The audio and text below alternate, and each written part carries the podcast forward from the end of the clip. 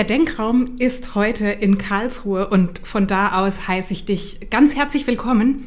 Ich bin natürlich nicht alleine hier. Ich habe mir einen Gast eingeladen und dieser Gast, der ist jemand ganz Besonderes. Er hat vor über 15 Jahren seinen sehr beliebten Job in der Unterhaltungsindustrie aufgegeben und hat sich auf einen Weg gemacht, der wirklich besonders ist. Er hat sich als Meister im Gesichtlesen ausbilden lassen. Und ich finde, er hat gut daran getan, denn heute ist er der Experte für Gesichtlesen und für Antlitzdiagnostik. Und er beherrscht sämtliche Methoden. Ich habe mir sagen lassen, da gibt es chinesische, da gibt es griechische, da gibt es sogar südamerikanische mhm. Methoden. Und alle diese Methoden, die beherrscht er. Und insofern ist er ein gefragter Berater für Unternehmen. Er ist ein gefragter Speaker. Er ist aber auch, und darum soll es heute gehen, ein sehr gefragter und beliebter Autor. Ganz aktuell hat er ein neues Buch geschrieben, Ich lese deine Lebensaufgabe. Und darüber werden wir heute sprechen. Herzlich willkommen, Eric Standop. Vielen Dank, Hanna, für die Einladung im Denkraum. Sehr gerne. Hast du mitgezählt, an wie viel das Buch ist das neue? Ich muss ganz ehrlich sein, ich glaube, es sind 17 Bücher derzeit, aber es sind eben in neun Sprachen veröffentlicht. Deswegen habe ich so ein bisschen, ehrlich gesagt, den Überblick verloren. 17 Bücher, Wahnsinn. Aber es macht immer noch genauso viel Freude wie am Anfang wahrscheinlich, oder? Wenn man eines beendet hat, ist man eher erschöpft, erleichtert, mhm. dann freudig erregt vor dem Release, also mhm. vor der mhm. Neuveröffentlichung. Dann sagt man sich, also jetzt reicht es wirklich. Mhm. Und nach so einer acht, neun Monaten, naja, eines geht doch noch. da kribbelt es dann wieder. Und ähm, das Thema Lebensaufgabe, das kommt jetzt ganz bewusst zu diesem Zeitpunkt. Ist es in dir herangewachsen? Weil ich habe gelesen, man kann Gesicht lesen ja zu verschiedenen Themen machen. Zur Gesundheit, zur Karriere, ja. zur Partnerschaft. Ja. Warum gerade die Lebensaufgabe und warum gerade jetzt? Ja, da gibt es viele Ansätze dafür. Ein Ansatz ist, dass ich schon von, vor vielen Jahren gedrängt wurde von Verlegern, schreib doch mal darüber ein Buch. Mhm. Und ich habe mich eigentlich immer ein bisschen davor gedrückt, weil Berufung und Lebensaufgabe ist was sehr Mächtiges ist. Mhm. Und ich habe auch nicht Wege gefunden, wie ich das in ein 200-Seiten-Buch hineinbekomme. Mhm. Ich habe immer gesagt, da brauche ich ja zehn Bücher, um den, den Weg, die Möglichkeiten, all diese Unwägbarkeiten aufzuschlüsseln. Mhm. Ja, das muss ja eine Enzyklopädie werden.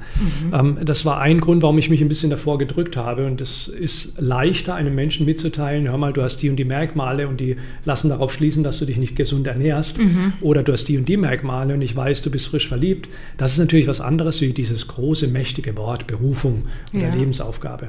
Aber in den letzten zwei bis vier, fünf Jahren ist dieses Thema in unserer Gesellschaft stark aufgekommen. Ich weiß das, weil ich meine Readings vergleiche, die ich vor 15, mhm. 16 Jahren gegeben habe und die ich jetzt gebe. Und jetzt ist jedes zweite Reading geht um dieses Thema Lebensaufgabe und Berufung. Das war eben vor fünf, sechs Jahren noch nicht der Fall. Das heißt, da ist ein Wunsch nach Sinnhaftigkeit im Leben, mhm. noch größer geworden, als er schon da war. Und die Menschen haben sich vielleicht auch wegen der Pandemie, vielleicht hatten sie mehr Zeit, zu Hause zu sitzen, zu überlegen, mit wem lebe ich denn da zusammen. Der Beruf, den ich da mache, von dem ich jetzt erstmal befreit bin, weil Homeoffice mhm. angesagt ist, äh, ist, ist, ist das meine Berufung? Ich glaube, die Menschen haben sich mehr damit auseinandergesetzt und äh, wollen jetzt antworten. Und jetzt merken sie auf einmal, Mensch, da, da gibt es ja gar nichts, was im Bücherregal steht dazu. Mhm. Da gibt es auch keine Sendungen dazu, da gibt es philosophische Abhandlungen im besten Fall dazu. Und dann wollen sie sich schlau machen.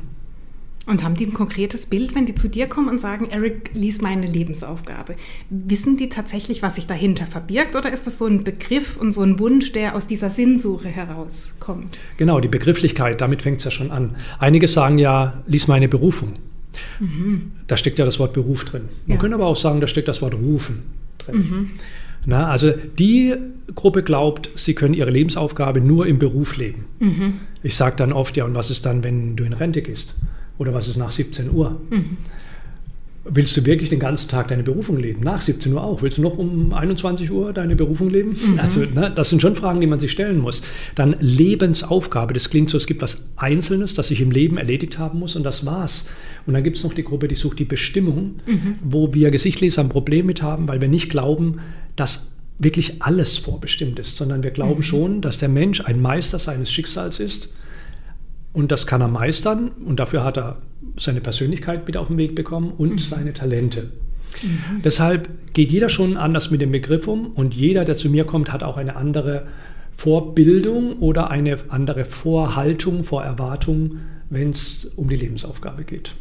Das hast du gerade schon gesagt, Persönlichkeit und Talente, die spielen eine große Rolle beim Thema Lebensaufgabe, oder? Ja, also zumindest für Gesichtleser ist mhm. es so. Wir gehen davon aus, man kommt mit einer Persönlichkeit bereits auf die Welt. Mhm. Ich meine, Babys, die auf der Welt sind, sind ja nicht einfach nur ähm, eine Ansammlung von Wasser und organischen Stoffen, mhm. sondern da ist schon jemand dahinter aber das Gehirn, also der Verstand, ist ja noch gar nicht gefüttert worden. Mhm. Jedenfalls nicht nachhaltig. Mhm. Also hat man schon ein Wesen bei der Geburt und da steckt die Persönlichkeit drin für Gesichtleser. Und auch unsere Talente, die haben wir auch schon bei der Geburt. Talente könnte man, wenn man es wissenschaftlich sieht, vielleicht irgendwo in der DNA äh, ausfindig machen. Aber so weit müssen wir gar nicht denken. Es gibt mhm. eben Talente, die sind uns angeboren. So. Und jetzt ist die Frage, warum sind die mir angeboren und nicht andere? Und Gesichtleser glauben, Talente sind die Werkzeuge, um deine Lebensaufgabe zu leben. Das finde ich so schön, wenn ich das als äh, persönliche Erfahrung mal mit einbringen darf, an diesem Ansatz vom Gesicht lesen. Dass es eben um Talente geht, um persönliche Stärken und nicht willkürlich sozusagen eine Lebensaufgabe dir zugeschrieben wird und diese Aufgabe hast du jetzt bitte zu erfüllen im Leben. Ja. Nein, es geht eben um das, wo ich einen Beitrag leisten kann. Ja. Und das ist, meine, ist mein Berührungspunkt mit dem Gesicht lesen, was mich so fasziniert und begeistert, dass ich ich möchte fast sagen, endlich, weil ich so mhm. lange gewartet habe, endlich meine Stärken und meine Talente einbringen mhm. kann, um damit einen Beitrag zu leisten, um damit diese Aufgabe zu erfüllen. Das finde ich so besonders. Finde ich schön, dass du das auch so siehst, aber da haben wir Aufklärungsarbeit zu leisten. Ne? Mhm. Menschen sehen das teilweise dann doch noch etwas anders, das dürfen sie ja auch, aber ich glaube, man nähert sich diesem Begriff leichter, wenn man so denkt. Mhm. Wenn ich meine Persönlichkeit so authentisch wie nur möglich lebe, das ist nicht immer möglich. Wir, wir haben immer Rollenverhalten. Mhm. Aber wenn ich es schaffe, viele von meinen Wesensmerkmalen frei, fröhlich ausleben zu dürfen mhm. und ich es auch schaffe, die Talente, die ich besitze, einzubringen, das muss nicht in meinem Beruf sein, aber da ist es natürlich am besten, weil da hat mhm. man ja viele Stunden am Tag zu tun und sei es im Hobby oder im Privatleben, dann habe ich eine, eine, sehr hohe Chance, glücklich zu leben. Mhm. Und dann taucht die Lebensaufgabe auch in meinem Leben auf. Sie kommt zu mir.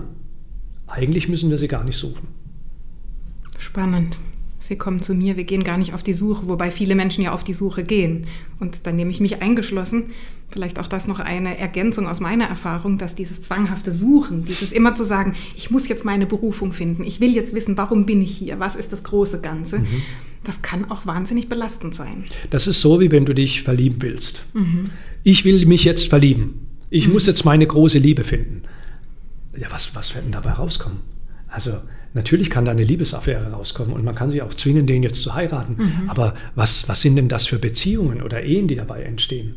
Die Lebensaufgabe zu finden, in Anführungszeichen, mhm. ist so ähnlich wie die große Liebe zu finden. Mhm. Und wir wissen auch, das können wir nicht erzwingen. Ja. Aber was wir tun können, ist eine Atmosphäre zu schaffen, wo uns die große Liebe findet. Es ist sehr schwer, die mhm. große Liebe zu finden, wenn ich mich daheim einschließe oder jeden Tag nur aufs Amt gehe oder ich sage es mal überspitzt, immer auf den Friedhof laufe. Mhm. Ich werde da mit nur einer sehr geringen Chance meine große Liebe finden.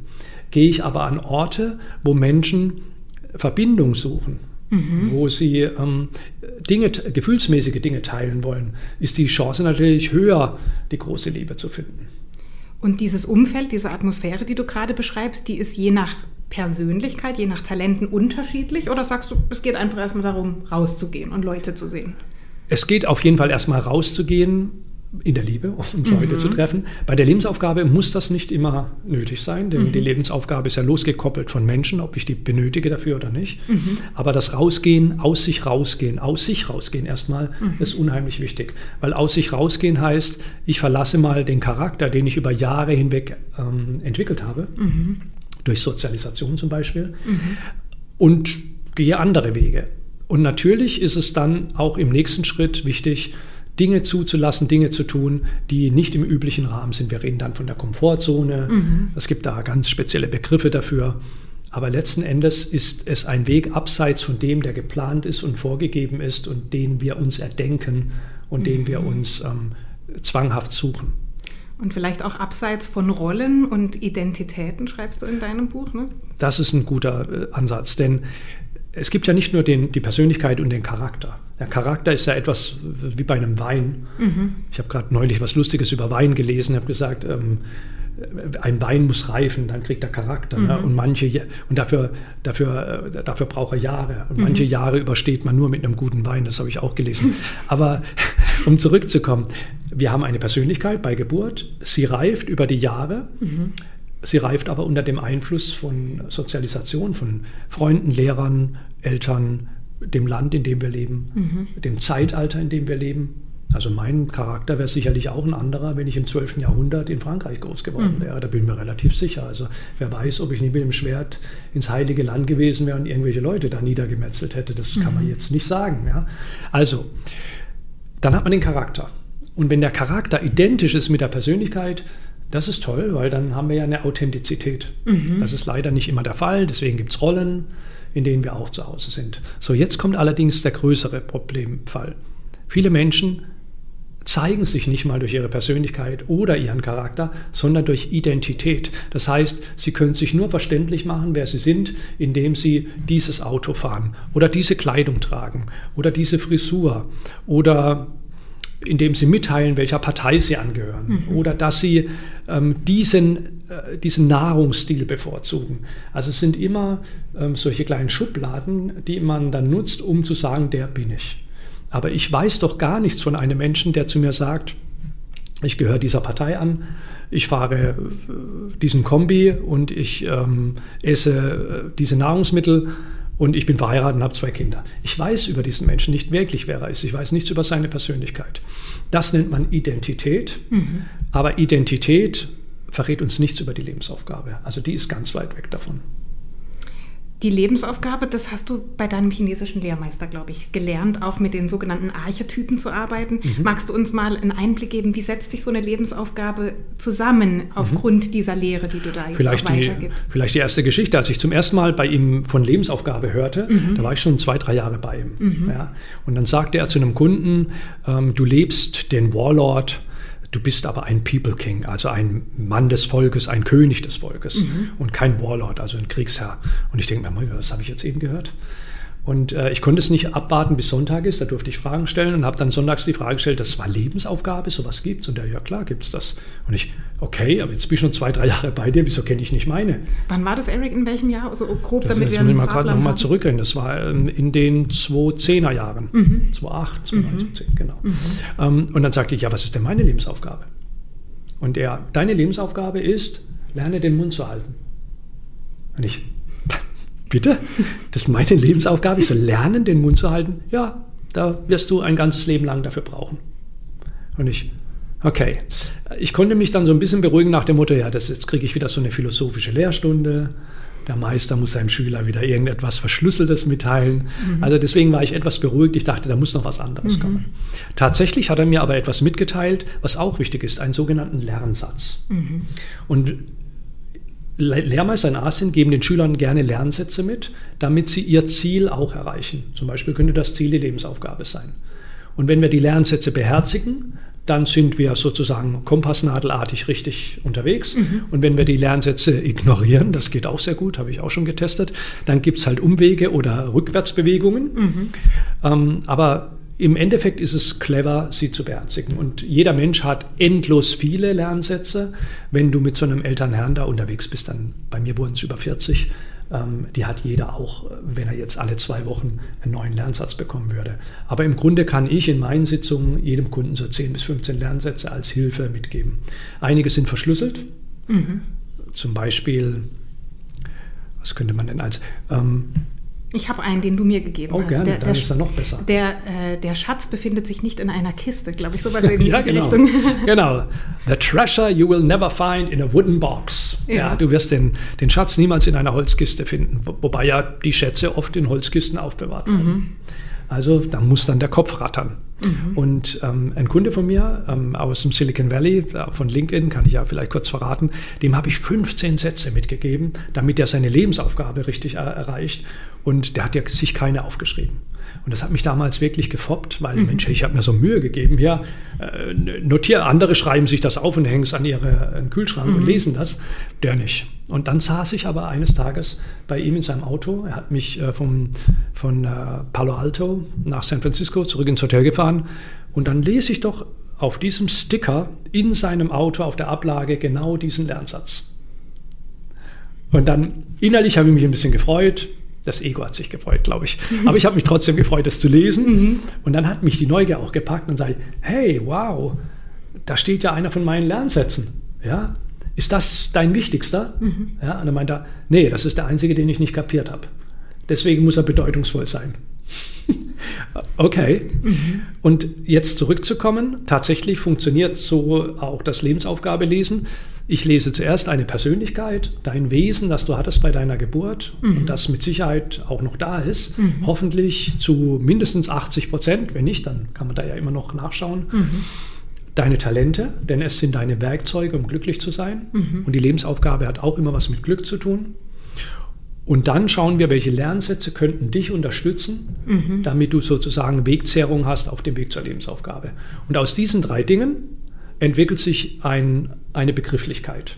Mhm. Die kommt im chinesischen Gesichtlesen wenig überraschend aus der chinesischen Mythologie. Ja. Das wäre aber so, als ob du einem Chinesen jetzt die Nibelungensaga erklärst. Mhm. Ja, hier Siegfried und, und dann Brunhilde und also dann musst du das auch noch erklären. Ich habe dann damals auch zu meinem Lehrer gesagt, ich brauche englische Begriffe. Ich habe australische Kunden, ich habe auch junge Hongkong-Chinesen als Kunden, die kennen den ganzen Kram schon gar nicht mehr. Mhm. Ja, wir brauchen englische Begriffe. Und dann haben wir uns wirklich hingesetzt und haben dann es war bestimmt zwei Monate lang, bis wir dann für manche Positionen den richtigen Begriff gefunden haben, mhm. Äh, um dann ein entsprechendes Wort zu finden. Und das wurden dann über 60 Begriffe, ähm, die als Archetyp erklären sollen, wofür du da bist. Und da ist die große Herausforderung, dass man sich nicht zum Sklaven von diesem Archetyp mhm. macht, sondern überlegt, das, was ich tue, könnte man das in diesem Archetyp sehen. Mhm. Das heißt, es ist auch nicht so festlegend, weil das ist so ein Kritikpunkt in Anführungszeichen, den ich hin und wieder höre, wo ich sage, wo die Menschen sagen, ja Mensch, dann hast du da einen Begriff, dann hast du ja vielleicht eine neue Identität, von der wir vorhin gesprochen haben, so und dann versuchst du dich da reinzupressen. Es ist aber gewissermaßen flexibel. Es ist so ein bisschen, so habe ich das bei mir interpretiert, das Wesen dieses Archetypen, das vielleicht, an dem ich meine Handlungen und mein Denken und das meinen Weg ausrichten kann, mit der Frage vielleicht im Hintergrund, passt das dazu? Entspricht mhm. das diesem Archetyp, ohne zu sagen, ähm, ich muss aber genau das tun und, und bin ja. da eingeengt? Ja. Ne? Vielleicht einfach an, an, an, mir ein bisschen aufgemacht. Also wir dröseln meine Persönlichkeit jetzt nicht groß auf, aber ganz schnell gesagt, ähm, äh, Talente, die ich habe, die liegen mit Sicherheit im Bereich Kommunikation. Dann habe ich das Talent der Welt, das ist jemand, der sehr stark rumreist. Ich liebe die Bühne, Talent der Bühne nennt man das. Ähm, ich liebe Menschen, People Skills, mhm. ähm, also wie, wie, heißt es neudeutsch, soziale Kompetenz. Mhm. Ähm, und dann habe ich noch so zwei, drei andere Talente, aber die jetzt mal gar nicht erwähnt. Aber alleine diese Talente, das Talent des Ratgebens habe ich auch noch genau, diese Talente ähm, sagen dann schon mal, also es wäre gut, wenn du deine Berufung in diesem Bereich lebst, weil mhm. mit diesem Talent macht es keinen Sinn, dass du an die Börse gehst. Mhm. Mit diesen Talenten macht es keinen Sinn, dass du äh, Chirurg wirst. Mhm. Mit diesen Talenten macht es überhaupt keinen Sinn, dass du in den Wald gehst und dich um die Pflanzen kümmerst. Mhm. Das, das, sieht man ja schon an diesen Talenten, dass mhm. das völliger Unsinn wäre wäre. Das kann man tun, kostet aber viel Kraft. Ich meine, ich habe das ja probiert bis zu meinen Mitte 30er Jahre und habe dann zwei Burnouts gehabt. Also gut, dann sind das diese Talente. So, und jetzt könnte man anhand dieser Talente noch die Lernsätze anschauen. Und da lautet ja ein Lernsatz von mir, das haben wir ja gehört, lerne den Mund zu halten. Mit anderen Worten, ja, Bühne ist gut für dich, aber auch mal die Klappe halten und zuhören, wenn andere was sagen. Mhm. Tut dir ganz gut. Okay. Und äh, dann gibt es noch so ein paar andere knuffige Lernsätze, die ich da so mitbekommen habe. Zum Beispiel lerne Langeweile zu lieben. Mhm. Es ist mir bis heute noch nicht so ganz gelungen, mhm. aber ich soll es üben, ja. ja. weil in der Langeweile mal das, der Kopf ausschaltet mhm. und Unterbewusstsein anschaltet. Ja, und mit den anderen 40 dann hatte Lernsätze ergab sich dann die Lebensaufgabe Messenger, Botschafter. Mhm. Als ich den Begriff zum ersten Mal hörte, wie gesagt, vor zehn Jahren, zwölf Jahren, dachte ich mir, ach so, nur ja, ich renne hier da quer durch die Welt und lebe da mit diesem alten Chinesen zusammen und jetzt soll ich nur der Botschafter sein. War schon so ein bisschen der Charakter, der hier gefoppt hat. Mhm. Da musste was Größeres kommen. Ne? Wenn man Leute fragt, früheres Leben, dann waren die ja auch alle Napoleon und, und äh, Nofretete und wer auch immer. Mhm. Also dachte ich mir, ach so, Botschafter. Und er, ja, Botschafter. Und ich, okay. Mir, mir ging dann ein Licht auf, ja, mit diesen Talenten, die ich habe, kann man Botschaften geben. Ich war Klassensprecher, ich war mhm. Kompaniesprecher, ich war ähm, oft auf Bühnen, habe Produkte vertreten, mhm. auch Unternehmen. Mhm. Jetzt fiel mir aber auch auf, dass Gesicht lesen jetzt nicht, erstmal ist das ja Lesen, wo ist denn da die Botschaft? Mhm. Und dann habe ich aber gemerkt, ich gebe eigentlich Menschen mit eine Botschaft mit auf ihren Weg. Mhm. Das ist ja nicht immer, die Botschaft lautet ja nicht immer deine Lebensaufgabe ist, sondern die Botschaft kann auch lauten, hör auf, Kohlenhydrate zu essen. Ja. Oder die Botschaft kann lauten, du musst jetzt nach Hause gehen und deiner Frau sagen, was wirklich Sache ist. Mhm. Also ich gebe denen Botschaften. Wenn ich den Botschafter eins zu eins übersetzen würde, hieße das, ich soll zur UNO gehen. Das wäre eine Katastrophe, weil ich mhm. würde es mir da schnell mit anderen Menschen überwerfen. Mhm. Also darf ich ihn gar nicht so eins zu eins übersetzen. Ich lebe den Gesichtleser und so wie ich ihn lebe, gibt er Botschaften. Das befreit mich von zwei Dingen. Erstens, ich muss gar nicht Gesichtleser bleiben. Mhm. Ich könnte irgendwann sagen, nö, alles ausgelebt, ich suche mir was anderes, wo ich Botschaften geben kann. Mhm. Kann ich mir gerade nicht vorstellen, aber mhm. wer weiß. Und das Zweite, mein Verstand, der dann oft sagt, Mensch, weißt du, so eine Strandbar in Bali, ey, ach toll. Mhm. Ja, aber wo, wo, gebe ich da Botschaften? Vielleicht kann vielleicht den Cocktail der Woche da als Schild aufstellen. Aber dann weiß ich schon, mein Verstand will mich eigentlich da gerade mhm. auf eine Fährte locken, wo ich gar nicht zu Hause bin. So kann man vielleicht diesen Zusammenspiel dieser Begrifflichkeiten der Archetypen verstehen. Ich habe viele Archetypen aufgelistet in diesem Buch. Wie mhm. gesagt, in 60, ich müsste ein eigenes Archetypenbuch machen. Mhm. Ähm, aber man kann sich dann auch drin finden. Und deshalb auch die, die nicht gleich ihren Archetyp kennen oder finden, na und? Es ist mhm. einfach mal auch nur wichtig, seine Talente zu kennen. Ja. Und dann gibt er doch selbst einen Archetyp. Ja. Aber basierend auf deinen Talenten. Nicht sagen, ich bin ein König mhm. und dann hat man überhaupt keine Fähigkeiten, ähm, ein Königreich zu führen. Mhm.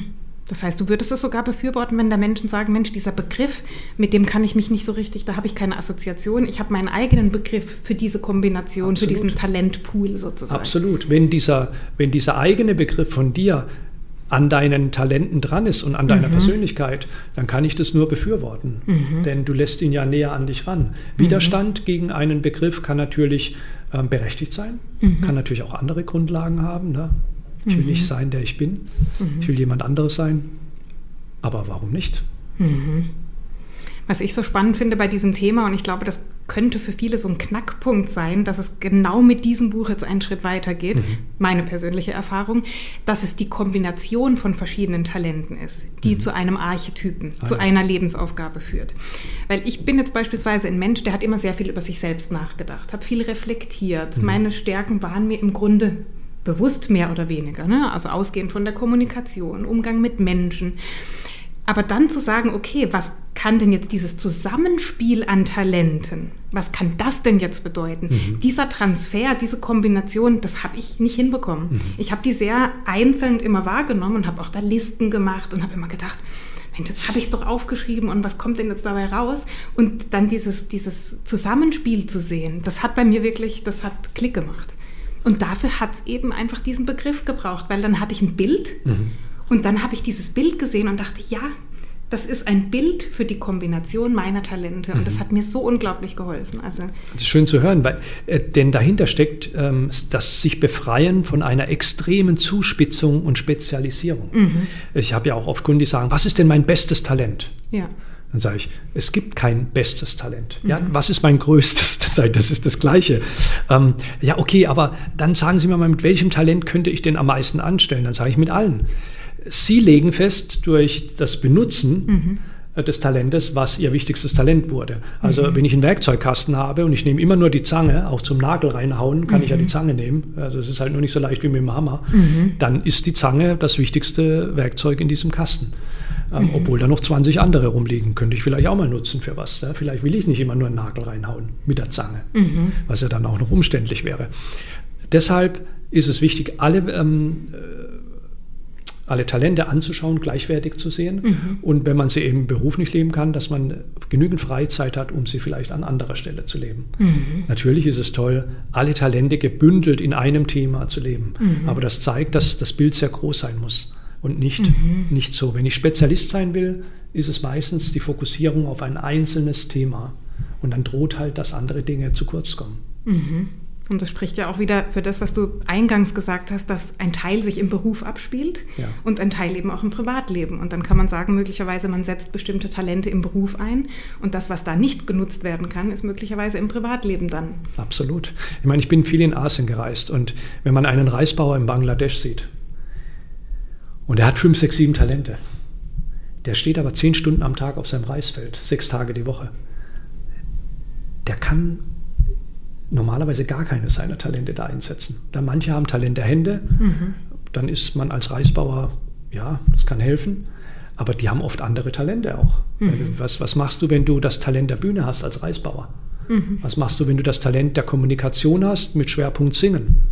Ja, ich habe Reisbauern kennengelernt, die dann abends am Ende der getane Arbeit am Feuer den anderen Leuten was vorgesungen haben. Mhm. Der war glücklich. Mhm. Der, der, der, dem ist das Herz aufgegangen. Der hat den ganzen Tag das im Kopf gehabt. Mhm. Heute Abend singe ich meinen ähm, Kollegen mhm. ähm, was vor. Und das hat ihm viel Kraft gegeben. Aber was ist, wenn ich viele Talente habe und an einer Stelle bin, wo ich sie überhaupt nicht nutzen kann? Da kommt Frust, da kommt Bore-out, gibt es ja auch. Mhm. Ja, da kommen diese Dinge, mit denen wir uns in unserer Gesellschaft rumschlagen. Mhm. Und dann fragen wir uns, warum das so ist, ne? weil wir denken, wir haben doch einen guten Job, wir werden doch gut bezahlt, wir haben einen hohen Status vielleicht auch. Warum geht es mir denn so schlecht? Warum bin ich denn so müde? Und warum funktioniert das alles nicht, obwohl ich doch in dieses System einzahle und alles so das ist der Verstand, der das dann so entsprechend kommentiert. Mhm. Der Verstand geht ja auf Sicherheit. Ich habe eine, eine tolle Geschichte dazu, die ich ähm, noch gar nirgendwo erzählt habe. Mhm. Und ich mache irgendwann mal ein Video dazu, aber ich, ich glaube, ich verrate es jetzt hier schon. Sie ist auch nicht im Buch zu finden. Mhm. Ja, also exklusiv. Ja. ähm, vor ein paar Wochen habe ich mit einem Geschäftsführer zu tun ge gehabt, wieder mal zu tun gehabt, den ich vor ein paar Jahren kennenlernen durfte. Und der war bore out. Also der hatte keine Lust mehr auf seinen Job. Mit Menschen hat er nicht gerne zu tun gehabt. Er hat gesagt, ich, ich hasse Menschen. Mhm. Hat er wörtlich mhm. gesagt. Und ich, okay. Aber du kannst dich als Geschäftsführer ja hinter deinen Leitsordnern vergraben und hinter deinem Laptop hochklappen und dann hast du vielleicht auch deine Ruhe vor den Menschen. Aber er merkte, er tut da etwas, was er nicht tun soll. Und wir hatten im Reading, in seiner Lebensaufgaben-Reading herausgefunden, seine Lebensaufgabe heißt Road Companion, mhm. Wegbegleiter. Mhm. Und er hasst Menschen. Also wie, wie soll denn das zusammengehen? Ja, wir haben auch gesehen, er hat ein Talent für Zahlen, deswegen ist er wohl Geschäftsführer geworden. Aber er will auch die, er mag die Natur. Mhm. Also das, da, da, waren schon so interessante Fähigkeiten. Er kann anführen, er hat Talent für die Natur, aber er mag auch Zahlen. Naja, kann man ja als Hobby in die Natur mhm. und kann sich von Menschen entfernen. Naja, jetzt habe ich also mit dem das ausbaldowert und er sagte, ja, aber er kann doch den Job als Geschäftsführer nicht aufgeben, obwohl der Job ihn nervt. Ähm, da kann er ja nicht davon leben. Was sich am Ende daraus ergeben hat, war völlig verrückt. Der hat tatsächlich seinen Job irgendwann hingeworfen und hat, weil ich ihm gesagt habe, dann machen Sie doch, was, was Ihnen Spaß macht. Und er sagt, was mir Spaß macht, ist mit meinem Hund Gassi gehen. fand ich schon lustig. Okay, ja, dann geht sie halt öfter mit ihrem Hund Gassi. Also irgendwann wird der Hund nicht mehr wollen, aber zwei, dreimal am Tag muss das schon drin sein. Und er, ich glaube, ich schmeiße meinen Job hin und, und mache erstmal nichts. Sage ich, okay. Jetzt ging der mit seinem Hund Gassi. Und da kam ihm eine Idee. Mhm. Was er heute macht, ist, er führt Hunde Gassi. Ach was. Und du, du kannst ja natürlich im Kopf nicht, der Verstand sagt dann, das ist doch verrückt, ein Geschäftsführer, der auf einmal Hundegassi führt. Kann man denn davon überhaupt leben? Mhm. Und ich habe ihm dann aus Spaß auch diese Frage gestellt, weil ich mir dachte, da ist eine gute Geschichte drin für meine Kunden. Mhm. Weil für mich ist klar, davon kann man leben. Aber ich wollte es von ihm hören. Und weil er ein Zahlenmensch ist, hat er gesagt, Eric ist ganz einfach. Ich habe am Tag 20 bis 30 Hunde. Mhm. Ich gehe mit jedem eine Stunde bis zwei Stunden unterwegs mhm. und ich nehme dafür 20 Euro, wenn der Kunde immer wieder kommt. Und wenn der Hund nur einmalig kommt, nehme ich 30. Mhm. So nehme ich an jedem Tag zwischen 400 und 650 Euro ein. Und ich mache das sechsmal die Woche, weil ich mit meinem ohnehin raus muss. Du kannst ja hochrechnen. 6 mal 600 macht er 3,6. Und das mal 4. Hm. Er hat fast ein genauso hohes Gehalt wie als Geschäftsführer. Als Geschäftsführer hat er vielleicht 5.000, 6.000 weniger verdient, äh, mehr verdient, mhm. klingt immer noch viel, ja. aber er ist immer, er ist trotzdem hier bei seinen 14.000 Euro, die er mit Hundegassi führen mhm. verdient. Er begleitet die, er hat die auch im Griff, er hat, weil es seine Berufung ist. Er mag ja. Natur, er kann anführen, er ist Wegbegleiter mhm. und er lebt davon. Und es geht ihm gut und er hat fünf Stunden am Tag Arbeit, maximal, eher weniger. Irre. Das heißt, diese Komfortzone, von der du vorhin gesprochen hast, die betrifft auch ein bisschen unsere Vorstellungskraft, ne? dass wir denken, das geht doch gar nicht. Was soll ich denn, mir macht, keine Ahnung, Blumenpflücken Spaß. Was soll ich denn jetzt damit machen? Ne? Genau.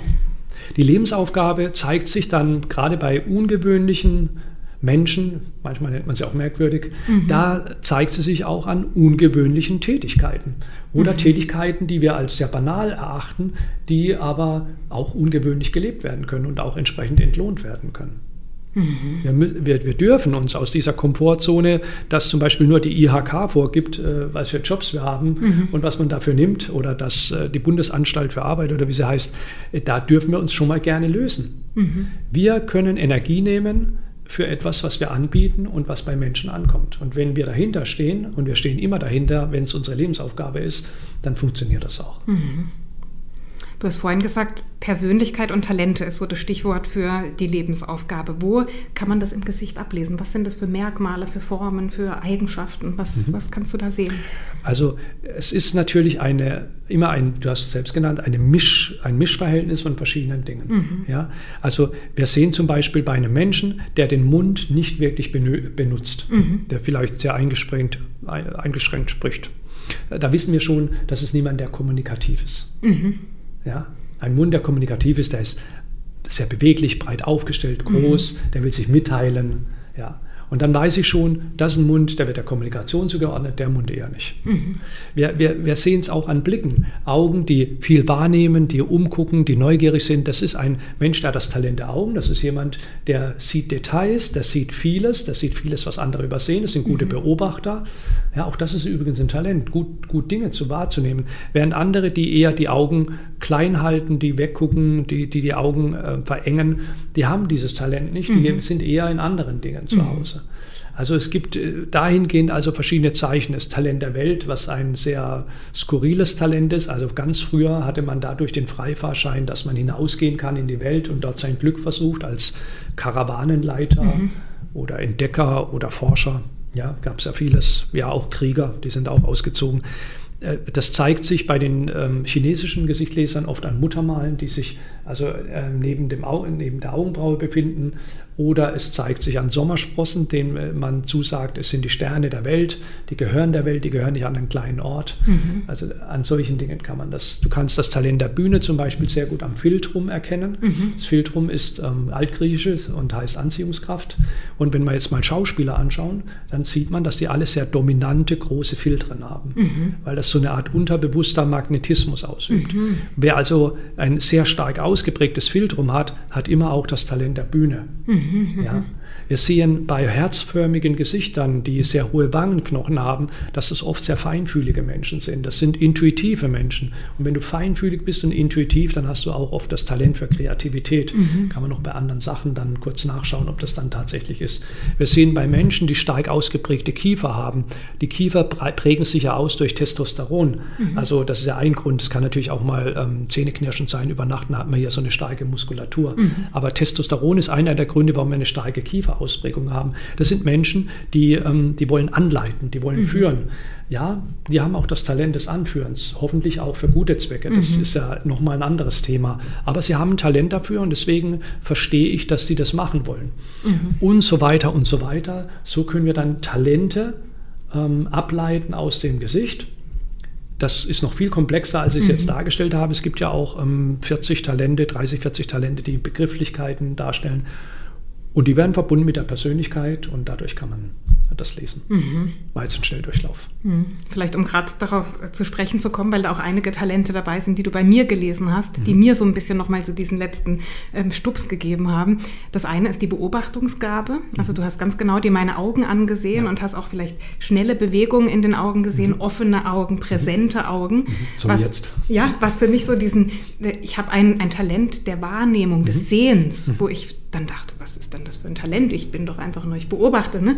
was aber eben aber ein nicht. Talent ist tatsächlich. Genau. Ähm, in Kombination mit dem Talent der Kommunikation, mhm. das ist, glaube ich, so ein, was Spezielles auch für mich, also das, was ich sehe, das, was ich beobachte, das, was ich wahrnehme, auch in Worte fassen zu können ja. und eine Botschaft oder Worte, in welcher Form auch immer, daraus ja. zu formen. Und das, und das hast du auch gerade beschrieben, in Kombination mit dem Talent der Bühne. Ja. Und das ist etwas, das ich bisher ähm, was heißt nicht wahrgenommen? Ich, ich wusste ja gar nicht, dass es das gibt, aber dass ich auf die Bühne gehöre oder auch irgendwo ins Rampenlicht eine Autorität darstelle, das war für mich ein ganz wichtiger Hinweis, weil ich mich immer so ein bisschen dahinter versteckt habe ja. und gesagt habe, ja, ich wende die Talente ja an, das ist ja in Ordnung, aber zeigen muss ich mich nicht. Ne? Und auch wenn ich Gäste einlade in meinen Podcast, dann geht es um die anderen und ich versuche die Menschen groß zu machen und sie zu präsentieren gewissermaßen. Und das ist, glaube ich, der entscheidende Hinweis von dir gewesen, was meine Lebensaufgabe angeht, dass ich mich eben nicht mehr verstecken muss und auch nicht mehr darf. Nein. Weil äh, das mich unglücklich macht am Ende. So ist es. Also du, du, du würdest immer noch nach einem fehlenden Puzzlestück suchen, mhm. warum deine Selbstverwirklichung nicht stattfindet, wo doch schon so viel rein investiert wurde an mhm. Wissen, Zeit und so weiter. Gerade mit dem Talent der Bühne, also ich im Buch beschreibe ich es, ich habe mit meiner Mutter, bevor sie verstarb, sehr oft Fernsehen geschaut. Sie konnte nicht mehr so gut kommunizieren, haben halt zusammen Fernsehen angeguckt.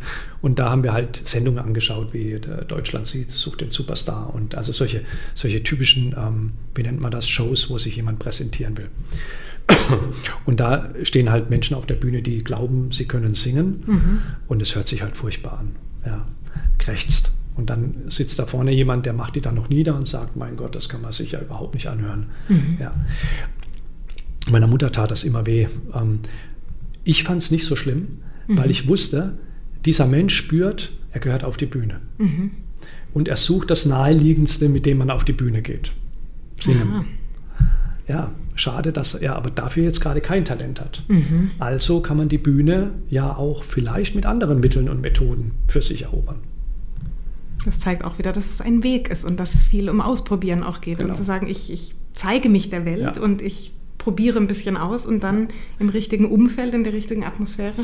Das ist auch der Grund, warum die, die Menschen, die dann abgelehnt werden, mhm. wo dann der, der, der, einer aus der Jury sagt, das ist ja furchtbar, hör bloß mhm. auf zu singen, äh, die fühlen sich total abgelehnt und, und gehen in Widerstand. Mhm. Äh, ich lasse mir gar nichts sagen und so weiter. Weil diese Menschen spüren, ich habe das Talent zur Bühne. Mhm. Was sie nicht verstehen, ja, hast du, aber du kannst trotzdem nicht singen.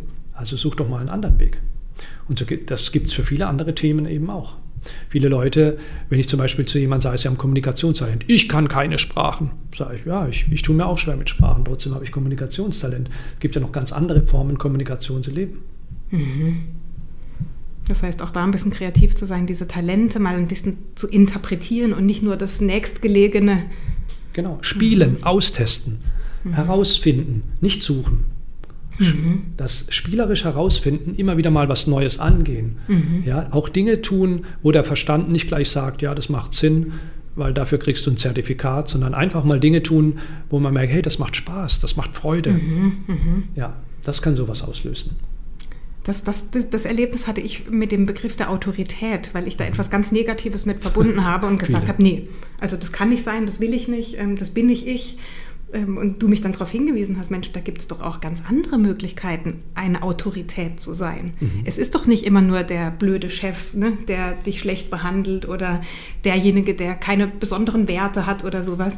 Es gibt doch ganz andere Möglichkeiten. Und das sind so ja. Und da fällt mir eine Gegenfrage sogar ein. Ja. Und seitdem du diesen Begriff Autorität, dem du ja auch zugeordnet wirst, du mhm. bist eine Autorität, seitdem du den anders ziehst, den Begriff, mhm bin ich mir relativ sicher, weil es geht ja immer mit Spiegelverfahren und wie du reinrufst, kommst zurück, mhm. dass du ganz viele Autoritäten inzwischen kennengelernt hast, die du auch nicht so wahrnimmst wie die Autoritäten früher. Ganz viele.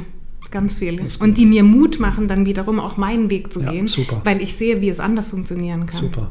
Weil wenn wir in unserer Bubble sind, ich war ja auch mal Topmanager, äh, ich kannte nur Topmanager und äh, mhm. deren Verhalten und ich habe mein Verhalten entsprechend auch gesehen. Mhm. Also wenn wir aber aus unserer Sichtweise, manchmal sogar aus unserem Verhalten rausgehen können, dann mhm. begegnen uns auch andere Arten von der Gattung Mensch.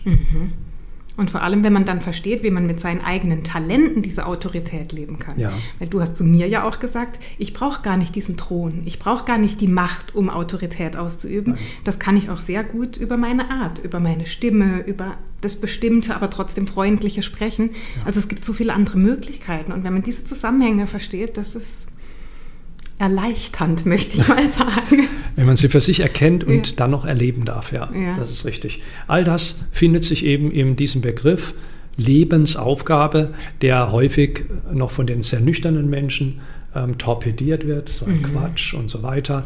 Aber zu glauben, dass wir hier auf der Welt sind, nur um zu atmen, zu essen, zu trinken und uns zu vermehren, mhm. das ist ein völliger Unsinn. Nichts auf diesem Planeten ist sinnlos hier, mhm. also haben auch wir einen Sinn, warum mhm. wir hier sind. Jeder Stein hat einen Grund und eine Ursache, eine Folge, einen Sinn, also haben wir das auch. Du sprichst von der Lebensaufgabe. Gibt es eine Lebensaufgabe oder kann man das auch im Plural mehrere? Genau, auch da, wir dürfen uns nicht immer so strikt einengen. Mhm. Ja, möglicherweise hat ein Mensch auch mehrere Lebensaufgaben hintereinander, mhm. weil es so eine Art Verkettung auslöst. Die könnte man dann auch wieder zusammenfassen und sagen, diese sieben Lebensaufgaben sind eigentlich eine. Mhm. Könnte man ja auch so sehen. Mhm. Also sich da so streng festzulegen, so ist es jetzt und fertig, mhm. ähm, ja, generell kann man aber sagen, wenn du viele Talente hast, extrem viele, dann hast du natürlich schon eine Schwierigkeit, die alle in einer einzelnen Lebensaufgabe zu bündeln. Mhm. Also, wie willst du das machen? Geht, aber ist schwieriger, wie wenn du zwei, drei Talente hast und du hast ein Tool gefunden, wie du die ausleben kannst. Mhm. Dann ist es wahrscheinlicher, dass deine Lebensaufgabe eine Begrifflichkeit beinhaltet. Mhm. Was mir aber ehrlich gesagt noch viel wichtiger ist, ist, dass die Leute, die eine Lebensaufgabe suchen oder eine Berufung, dass denen klar ist, dass die Lebensaufgabe nicht per se das Paradies bedeutet. Mhm.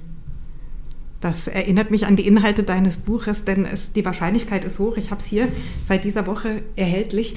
Ähm, du schreibst, dass man, wenn man die Lebensaufgabe gefunden hat, ist man ja eigentlich nicht am Ende. Ne? Nö, dann hat man erstmal nur den Platz gefunden, an dem man seine Talente bestmöglich ausleben kann. Ja. So, und jetzt wird es richtig wichtig, was der Charakter oder die Persönlichkeit damit veranstaltet. Mhm. Denn man kann seine Lebensaufgabe auch verlierend leben, mhm. wenn man es übertreibt zum Beispiel. Ne? Also wenn man zum Beispiel als Lebensaufgabe erkannt hat, ich will Menschen retten, mhm. ich bin ein Guardian Angel of Life, ein Schutzengel des Lebens, das wäre der mhm. Archetyp, der da gut dazu passt. Und jetzt tut man es aber so massiv, sich da drin hineinwirtschaften und verausgaben, dass man sich selbst verbrennt, ausbrennt und dann stirbt man zehn Jahre früher, mhm. ähm, weil man sich da völlig hineinbegeben hat. Mhm. Oder schauen wir uns diese ganzen Künstler an, diese Musik. Warum, warum sterben so viele Musiker früh? Mhm. Meistens an Drogenproblemen, aber es gibt noch andere. Warum stirbt eine Whitney Houston, ein Michael Jackson, ein Elvis Presley, ein Kurt Cobain und so weiter und so mhm. weiter? Warum sterben die alle so früh? Weil sie ihre Lebensaufgabe schon gelebt haben. Ich bin Musiker, ich habe eine Botschaft. Das sind ja meistens auch keine langweiligen Lieder, die gesungen haben, mhm. sondern Lieder mit tiefen Botschaften. Aber sie haben sich so verausgabt. Also der Elvis Presley, der ist ja in, in Las Vegas da jeden Tag dreimal auf die Bühne auf eine, für eine mhm. Show. Sie haben sich so verausgabt, dass sie sich verbrannt haben. Und ähm, das ist nicht im Sinne der Lebensaufgabe, sonst wäre es die Todesaufgabe. Ja, sonst würde sie anders heißen. Mhm. Ja, sie sollte ja auch Leben schenken. Ja. Lebendigkeit. Und nicht, dass du dich da völlig ähm, zermarterst. Ich kann verstehen, wenn man mal was gefunden hat, wo man aufblüht und man merkt, hey, da bin ich richtig gut drin, mhm. dass es einen mitnimmt. Mhm. Und dann darf man da auch mal rumtoben eine Weile. Mhm. Aber dann muss irgendwann mal auch da oben so langsam der Schalter kommen und sagen, hey, fahr mal runter. Mhm. Das heißt, die Menschen, die behaupten, dass man, wenn man andersrum, dass wenn man ein Burnout hat oder in irgendeiner Form krank wird von dem, was man tut, dass der Grund dann automatisch ist, dass man nicht das tut, für was man eigentlich da ist, dem würdest du widersprechen. Ja. Mhm. Ich würde zwar zu 80 Prozent zustimmen, das mhm. ist wahrscheinlich in 80 Prozent der Fälle so, mhm. aber ich würde zumindest mal noch diese anderen 20 Prozent stückeln in andere Gruppen. Mhm. Und bestimmt ist eine Gruppe dabei, die zwar tut, wofür sie im Leben ähm, sich prädestiniert sehen mhm. und auch die Talente dafür haben, aber es einfach überziehen und übertreiben mit dem Einsatz und der sogenannten Work-Life-Balance. Mhm. Spannend. Eric, was erwartet dich in den nächsten Wochen und Monaten im Zusammenhang mit dem Buch? Gehst du auf Tournee? Was machst du? ja, mein, mein letztes Buch war ja unter dem Eindruck von Corona und man zittert da ja schon wieder äh, mhm. äh, so ein bisschen mit. Was wird denn diesmal sein? Mhm. Ich weiß gar nicht, was mich erwartet. Mhm. Ich hoffe möglichst viel, mhm. möglichst viele Einladungen zu Vorträgen, zu, zu Austausch, zu Menschen kennenlernen. Ich, ich, ich, ich, ich freue mich auf Erlebnisse, mhm. Äh, wo ich zuhören darf und wo, wo ich Geschichten höre, die ich wieder weitergeben kann. Mhm. Und das machst du auch in deiner neuen Fernsehshow. Da hörst du auch anderen Menschen zu. Magst du da nochmal einen Einblick geben, was die gerne. Menschen da hören? Können? Hiermit auch die Einladung, dass du gerne mal kommst. Ja. Ähm, bei QS24, einem mhm. Schweizer Fernsehsender, bekannt auch unter das Gesundheitsfernsehen, mhm. äh, gibt es eine äh, Fernsehsendung, die nennt sich ähm, Zeig dein wahres Gesicht. Mhm. Man könnte auch sagen, zeig dein wahres Ich. Mhm. Ähm, ich lade da Menschen ein, die, wie ich finde, nicht oft genug gesehen wurden oder noch nie gesehen wurden, mhm. also zumindest nicht von der Öffentlichkeit, mhm. obwohl ich finde, dass ihre Botschaft unheimlich interessant ist und vor allen Dingen eins, authentisch. Ich kann, der Mensch, der vor mir sitzt, bei dem sehe ich auch als Gesichtleser, das, was der da tut, dafür wurde der auch vom Leben berufen. Und mhm. deshalb ist es mir umso wichtiger, dass dieser Mensch eine Bühne bekommt und die gebe ich dann gerne diesem Menschen. Schön. Dann bleibt mir zum Abschluss nur noch Danke zu sagen. Danke, dass ich ein Teil dieses Buches sein durfte, das dass ich mitwirken durfte und dass du meine Talente nicht nur gesehen hast, sondern auch alles dafür getan hast, dass sie in die Welt kommen. Das ist sehr besonders. Danke dir. Ich habe dir zu danken, dass du mich so großartig unterstützt hast bei dem Buch. Und ähm, diese Zusammenarbeit, die war sehr wertvoll und ähm, hat mir auch wieder ein paar neue Sachen gezeigt. Mhm. Und ähm, also herzlichen Dank auch an dieser Stelle. Und ich glaube, wenn wir am Ende sagen können von dem Buch, ich sehe dich, ähm, ich habe dich nochmal neu kennengelernt, mhm. ähm, dann ist das schon mehr, als man hätte vorher erwarten können. Das ist so, ja. Ich lese deine Lebensaufgabe seit dieser Woche im Handel. Vielen herzlichen Dank, Eric, und bis bald. Vielen Dank.